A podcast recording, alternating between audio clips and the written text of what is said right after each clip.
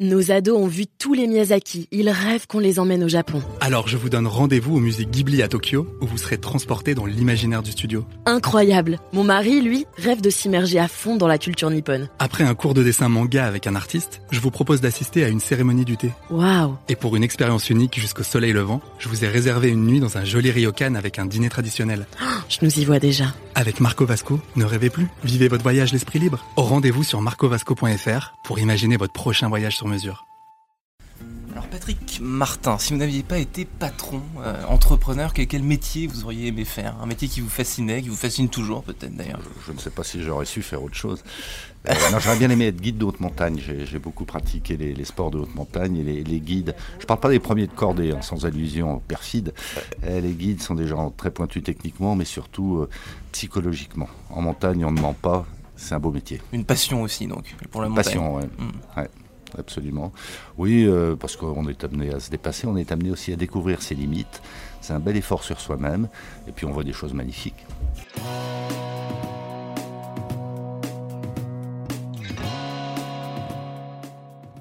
Bonjour à tous et bienvenue au Talk Dessineur du Figaro. J'accueille aujourd'hui Patrick Martin, euh, qui est un grand patron, vice-président du MEDEF, très engagé depuis longtemps dans sa région lyonnaise, euh, d'où il dirige l'entreprise qui porte son nom depuis 1829, ça remonte un peu. Alors vous êtes né patron, euh, Patrick Martin, est-ce que vous auriez pu faire autre chose? Dit, vous, vous ne savez pas.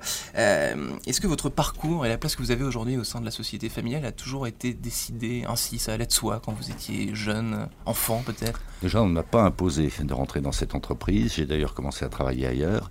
Et puis, euh, moi, c'était un peu implicite, mais euh, je, je m'étais imposé de, de faire des études pour ne pas être euh, prisonnier d'un schéma préétabli. Donc sur, sur les bancs de Sciences Po, puis sur les bancs de l'ESSEC, vous étiez... Enfin, vous rêviez pas forcément de, de, de reprendre l'entreprise familiale, d'y travailler, vous, vous, vous laissiez la liberté en tout cas. Oui, oui, oui. oui. Euh, ou alors je ne voulais pas me l'avouer parce qu'il y a malgré tout une pression familiale Oui. euh, inconsciente qui, qui est assez forte. Puis j'ai eu la chance, je le reconnais, de vivre dans une famille euh, dans les deux branches issues d'entrepreneurs. Donc euh, c'est un peu génétique quand même. Ouais, on vous a, vous avez été biberonné quasiment à l'entrepreneuriat. Ouais. ouais. Euh, donc j'ai dit vous êtes diplômé de, de, de- de Sciences Po, de, de l'ESSEC. Donc à quel âge vous avez commencé vraiment à mettre le pied dedans dans, dans l'entreprise? C'était euh, ju- juste après ou... Non, non, non, j'ai commencé à travailler dans une banque, on va dire une banque d'affaires, ça s'appelait pas comme ça à l'époque, qui est maintenant incluse dans Natixis, où j'ai appris Ouais. beaucoup de choses, rencontré beaucoup de gens. Et euh, sincèrement, c'était pas pour me rôder à l'entreprise, c'est parce que je voulais voir euh, des choses intéressantes et j'aurais pu faire carrière dans la banque ou ailleurs, j'espère en tout cas. Hmm. Alors vous m'avez parlé de transmission, donc de vos parents, de votre famille d'entrepreneurs. Euh, quelle transmission, que- quelle place a la transmission dans votre famille, puisque vous êtes père de famille aussi. Comment est-ce que vous, avez, euh, vous avez reproduit les mêmes systèmes, le même système d'éducation? Comment ça s'est, passé? Non, pas du tout, euh, pas du tout. Euh, mes filles ont plutôt un penchant intellectuel et professionnel pour la culture. Je dis pas que l'entreprise ne pratique pas la culture, que je Oui. ne m'y intéresse pas non plus. hein. Et donc, j'ai absolument pas voulu leur imposer quelque schéma que ce soit en termes d'études, en termes de perspectives professionnelles. Après, si elles rejoignent l'entreprise d'une manière ou d'une autre, à un Mhm. moment donné, j'en serais ravi, mais ça ne sera pas une obligation. Liberté totale, là encore. ouais.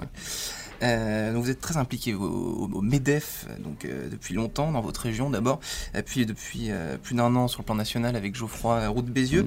Mhm. Vos combats personnels à vous, Patrick Martin, au MEDEF sont lesquels? Les valeurs que vous, part- que vous portez personnellement?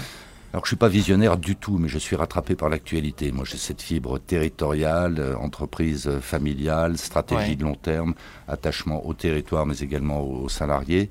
Et puis les, les récents événements, je pense singulièrement aux Gilets jaunes, nous ont rappelé à l'ordre, en tout cas ceux d'entre nous qui avaient un prisme peut-être plus financier, plus international. Il faut avoir un prisme international, il faut avoir une culture financière.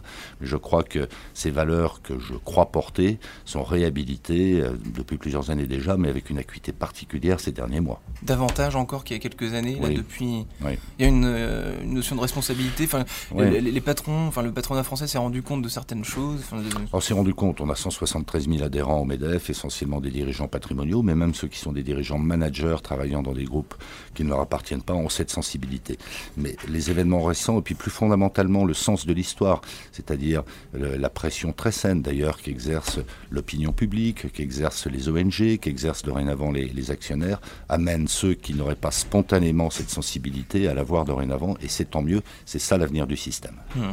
Alors vous avez évoqué, donc vous, votre entreprise, elle est, le siège social est à Bourg-en-Bresse, je crois, euh, vous êtes très attaché à la région lyonnaise, que vous avez quitté pour euh, habiter Paris maintenant, vous êtes à Paris toute la... depuis, depuis cette nomination euh. Oui, alors il se trouve que j'avais fait toutes mes études secondaires et supérieures à Paris, que ma mère était parisienne et que j'avais commencé à travailler à Paris, donc ça n'est pas un déchirement pour moi, mais, mais c'est vrai, je suis même ravi d'être à Paris, mais c'est vrai que je suis ravi également quand je retourne en province où on a des hmm. modes de vie différents et puis les mentalités sont un peu différentes. Les, modes de vie différents, les mentalités différentes, c'est visible au sein, au sein du MEDEF. Qu'est-ce qui change entre la façon dont, on dirige, dont on agit euh, au quotidien au MEDEF euh, à côté de Lyon par exemple et, à Paris? C'est les, enjeux euh, différents Alors les enjeux sont les mêmes, mais je dirais on ne boxe pas dans la même catégorie. Hein. Typiquement, on a affaire là au gouvernement, on a affaire aux syndicats au, au plus haut niveau, donc il faut le reconnaître, il y a un niveau de compétition qui est plus relevé. Mais en dehors de ça, et puis peut-être de comportements un peu différents, il y a un parisianisme que je ne juge pas, euh, qui est plus politique, qui est plus, euh, comment dire, un peu dans les apparences, hein, disons les choses, mmh. euh, qu'on ne retrouve pas en prince.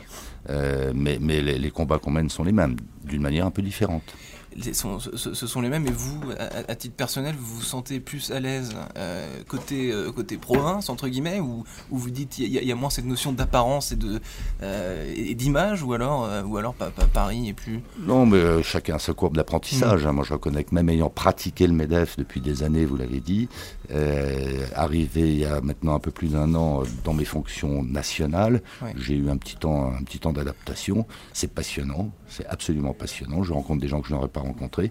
Et puis, euh, à nouveau, il y a des, approches un petit peu différentes, plus politiques pour dire les choses. Mais c'est intéressant. Et puis, c'est des figures imposées. Hein. Il ne s'agit pas de juger. Hmm. Alors, vous, vous, supervisez ce monde, ce monde entrepreneurial depuis, donc, depuis votre naissance, on, l'a dit. Euh, qu'est-ce qui a le plus changé en, France, selon vous, de, dans, ces dernières années sur le paysage entrepreneurial, avec ce, monde des startups, etc. Quand vous avez débuté, euh, quand vous avez débuté, quand vous, êtes, quand vous avez rejoint le groupe familial, on n'entreprenait pas en France aussi facilement, avec autant de, ferveur et à euh, aussi grande échelle. Je, ne dirais pas ça. Hein. Par exemple, il y a eu entre les deux guerres, il y a eu des entrepreneurs absolument extraordinaires. Moi, j'avais un grand-père maternel qui était un pur industriel, qui a développé une affaire absolument magnifique, qui était mécanicien à l'origine. Il y en a eu bien d'autres, Louis Renault, Marcel mmh. Dassault, etc. Donc il y avait déjà euh, cette. Oui, euh, c'était peut-être même plus facile à l'époque, parce que quand on regarde le profil de ces entrepreneurs, bien souvent, ce qui n'était pas le cas de mon grand-père. Ils étaient issus de milieux très modestes, ils n'étaient pas forcément euh, euh, diplômés. Après, les choses, les choses se, sont, euh, se sont un petit peu cloisonnées, se sont alourdies, et puis on revient à une période d'entrepreneuriat avec les micro-entrepreneurs, avec les mmh. start-upers, et c'est très bien parce que ça traduit un dynamisme de l'économie, de la société française dont on a besoin. Mais ce que vous me dites, c'est que les entrepreneurs d'aujourd'hui, les jeunes entrepreneurs des startups sont des diplômés d'HEC, ESSEC, etc., davantage qu'il y a plusieurs décennies. Oui, probablement probablement, et puis on le voit, mais c'est sain d'une certaine manière. On voit que les startups qui réussissent sont celles qui, dans leur stratégie, dès l'origine, intègrent des problématiques, des perspectives financières, internationales, etc. etc. Alors c'est vrai que ça suppose de la part de ces start-upers, d'abord de s'associer pour, pour avoir des compétences complémentaires, et puis d'avoir peut-être une formation un peu plus approfondie qu'à l'époque. Hmm. La place des startups, euh, enfin la, place du MEDEF plutôt vis-à-vis des startups, que, quelle relation vous avez avec ces, avec ces jeunes entrepreneurs justement? C'est des, des relations que vous essayez de creuser toujours davantage? Comment au quotidien comment Alors je pense qu'on a beaucoup contribué de longue date à l'écosystème, au financement, à la simplification administrative, mais de fait, le MEDEF était jusque-là perçu comme l'organisation 173 000 entreprises. Hein, je le répète, c'est pas uniquement le CAC 40, mmh. mais des entreprises déjà installées. Et on fait un gros effort avec Geoffroy de Bézieux, avec toute l'équipe qui est à la tête du MEDEF maintenant, pour se rendre attractif auprès de ces start-upers, auprès de tous les créateurs d'entreprises. Mmh pas pour faire genre, mais parce qu'on a besoin d'eux. Ils enrichissent nos travaux, nos approches, et c'est ça la réalité de l'économie française. Merci Patrick Martin. Merci.